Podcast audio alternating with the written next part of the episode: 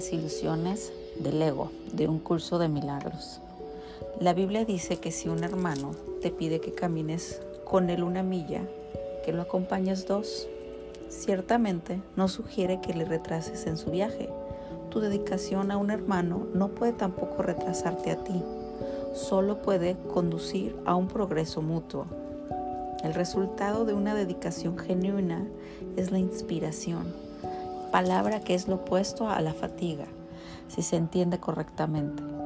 Estar fatigado es estar desanimado, más estar inspirado es estar en el espíritu.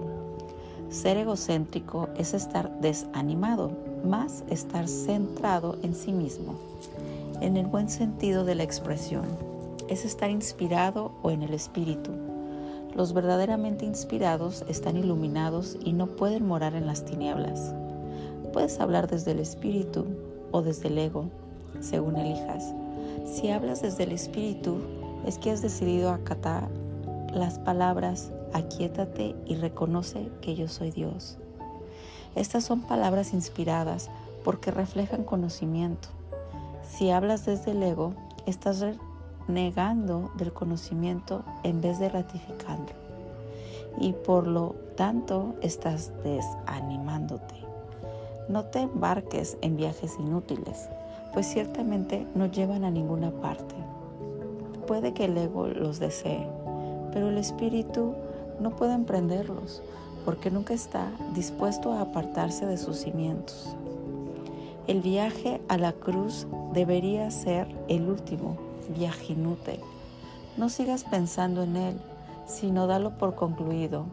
Si puedes aceptarlo como tu último viaje inútil, serás libre también de unirte a mi resurrección. Mientras no lo hagas, estarás desperdiciando tu vida, ya que esta simplemente seguirá siendo una repetición de la separación, de la pérdida de poder, de los esfuerzos futiles que el ego lleva a cabo en busca de compensación y finalmente de la crucifixión, del cuerpo o muerte. Estas repeticiones continuarán indefinidamente hasta que voluntariamente se abandonen. No cometas el patético error de aferrarte a la vieja y rigurosa cruz. El único mensaje de la crucifixión es que puedes superar la cruz. Hasta que no la superes, eres libre de seguir crucificándote tan a menudo como quieras. Este no es el Evangelio que intenté ofrecerte tenemos otro viaje que emprender. Y si lees cuidadosamente las lecciones que aquí se ofrecen, te ayudarán a prepararte para emprenderlo. La enseñanza y el aprendizaje correctos. Un buen maestro clarifica sus propias ideas y las fuerzas al enseñarlas. En el proceso de aprendizaje, tanto el maestro como el alumno están a la par.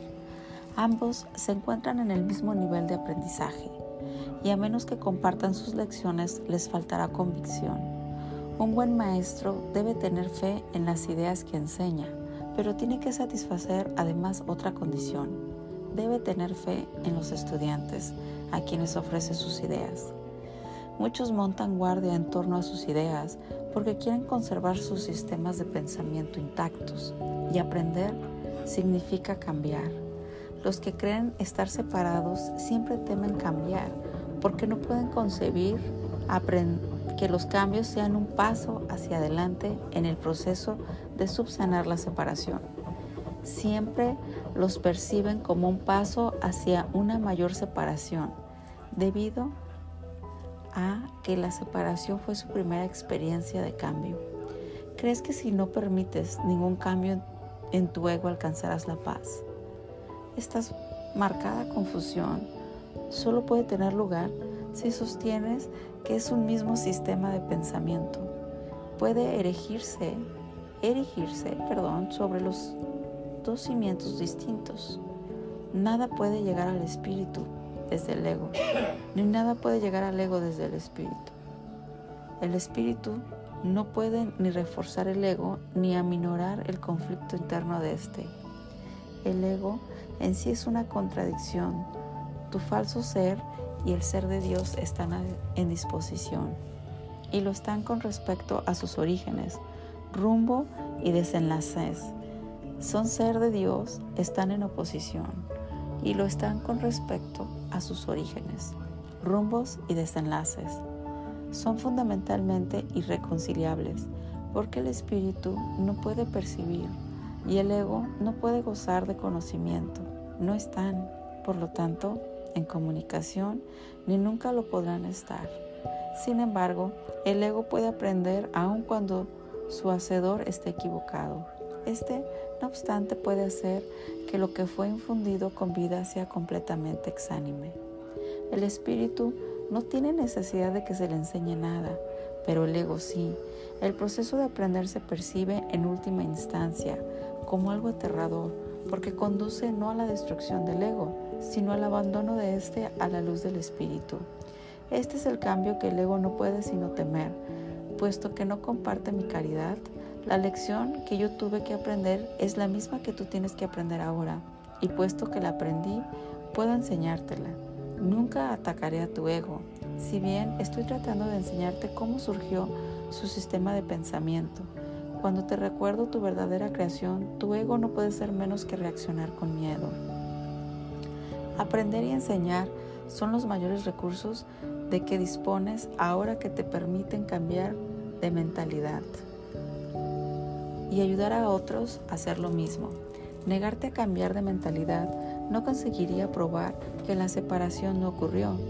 El soñador queda duda de la realidad de su sueño mientras todavía está soñando. No está realmente sanando su mente dividida. Tú sueñas con un ego separado y crees en el mundo que se basa en él. Todo ello te parece muy real. No puedes deshacerlo sin cambiar la mentalidad al respecto. Si estás dispuesto a renunciar al papel de guardián de tu sistema de pensamiento y ofrecérmelo a mí, yo lo corregiré con gran delicadeza y te conduciré de regreso a Dios. Todo buen maestro espera impartir sus estudiantes, tanto de él como él mismo, ha aprendido que algún día dejen de necesitarle. Este es el verdadero y único objetivo del maestro. Es imposible convencer al ego de esto porque van en contra de todas sus leyes. Pero recuerda que las leyes se decretan para proteger la continuidad del sistema en que cree que las promulga. Es natural que el ego trate de protegerse a sí mismo una vez que lo inventaste, pero no es natural que desees obedecer sus leyes a menos que tú creas en ellas. El ego no puede tomar esta decisión debido a la naturaleza de su origen, pero tú puedes tomarla debido a la naturaleza del tuyo. Los egos pueden chocar en cualquier situación, pero es imposible que el espíritu choque en absoluto. Si aumenta la ansiedad que produce la separación, enseñaré contigo y viviré contigo si estás dispuesto a pensar como pienso pero mi objetivo será siempre eximirte finalmente de la necesidad de un maestro. Esto es lo opuesto al objetivo del maestro que se deja guiar por el ego. A ese solo le interesa el efecto de su ego pueda tener sobre otros egos y por consiguiente se sirve de su interacción con ellos como un medio de conservar su propio ego. Yo no podría dedicarme a enseñar si crees eso y tú no serás un maestro dedicado mientras lo creas se me percibe constantemente como un maestro al que hay que exaltar o rechazar, pero yo no acepto ninguna de esas dos percepciones de mí mismo. El que enseñes o aprendas no es lo que establece tu valía, tu valía lo estableció Dios. Mientras sigas oponiéndote a esto, todo lo que hagas te dará miedo, especialmente aquellas situaciones que tienden a apoyar la creencia en la superioridad o en la inferioridad.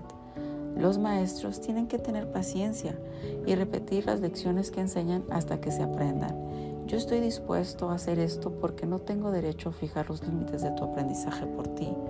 Una vez más, nada de lo que haces, piensas o deseas es necesario porque Dios no lo creó.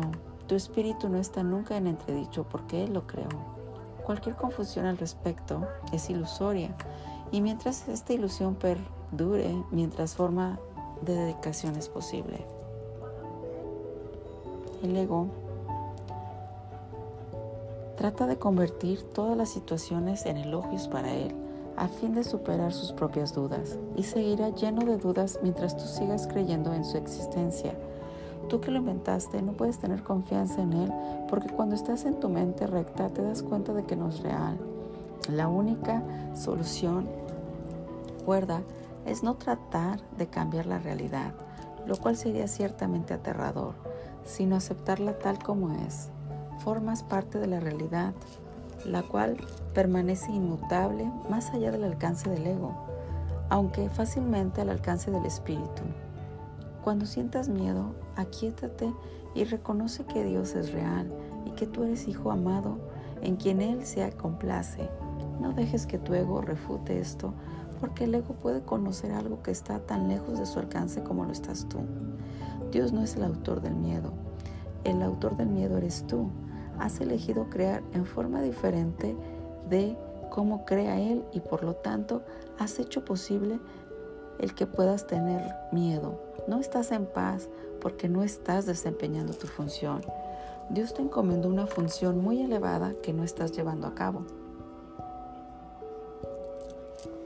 Tu ego ha elegido estar atemorizado en vez de llevarla a cabo. Cuando despiertes, te será imposible entender esto porque es literalmente increíble. No creas lo increíble ahora. Cualquier intento de incrementar su credibilidad es simplemente un intento de posponer lo inevitable. La palabra inevitable la causa terror al ego, pero es motivo de júbilo para el espíritu. Alcanzar a Dios es inevitable y tú no puedes eludirlo, de la misma manera que Él no te puede eludir a ti. El ego tiene miedo del gozo del espíritu, porque una vez que lo hayas experimentado, dejarás de proteger y de atribuirle valor al miedo. Le atribuyes gran valor ahora porque el miedo es un testigo de la separación y tu ego se regocija cuando das testimonio de ella. Repúdialo, no le escuches ni lo ampares, escucha únicamente a Dios, quien es tan incapaz de engañar como lo es el espíritu que Él creó. Libérate y libera a otros.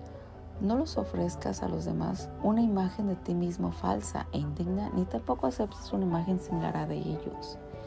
El ego ha construido para ti un hogar mísero e inhóspito, porque no puede construir de ninguna otra manera. No trates de mantener en pie ese hogar ruinoso. Es su debilidad radica tu fuerza. Solo Dios puede erigir un hogar digno de sus creaciones, los cuales eligieron dejarlo vacío, desahuciándose así a sí mismas. No obstante, su hogar seguirá en pie eternamente listo para cuando decidas entrar a ocuparlo. De esto puedes estar completamente seguro. Dios es tan incapaz de crear lo perecedero como el ego es de fabricar lo eterno. Desde tu ego no puedes hacer nada para salvarte o para salvar a otros, pero desde el espíritu puedes hacer cualquier cosa para salvar a otros o para salvarte a ti mismo. La humildad es una lección para el ego, no para el espíritu.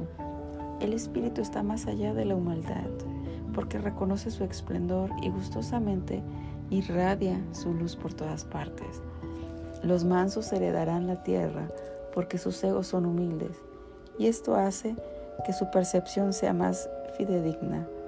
El reino de los cielos es el derecho del espíritu, cuya belleza y dignidad están mucho más allá de cualquier duda, más allá de la percepción y se alzan para siempre como las señales del amor de Dios hacia sus creaciones, las cuales son absolutamente dignas de Él y solo de Él. Ninguna otra cosa es lo suficientemente valiosa como para poder ser una ofrenda para una creación de Dios. Yo seré un sustituto de tu ego, si así lo deseas, pero nunca de tu espíritu. Un padre puede dejar a su hijo al cuidado de un hermano mayor que haya demostrado ser responsable, pero este no entraña confusión alguna acerca de quién es el padre. El hermano puede proteger el cuerpo y el ego del niño, pero eso no lo lleva a creer que él sea el padre. No puedes confiar tu cuerpo y tu ego debido únicamente a que eso te permite desentenderte de ellos y me deja mostrarte que no son importantes. Yo no podría entender lo importantes que son para ti si yo mismo no hubiese estado tentado a creer en ellos.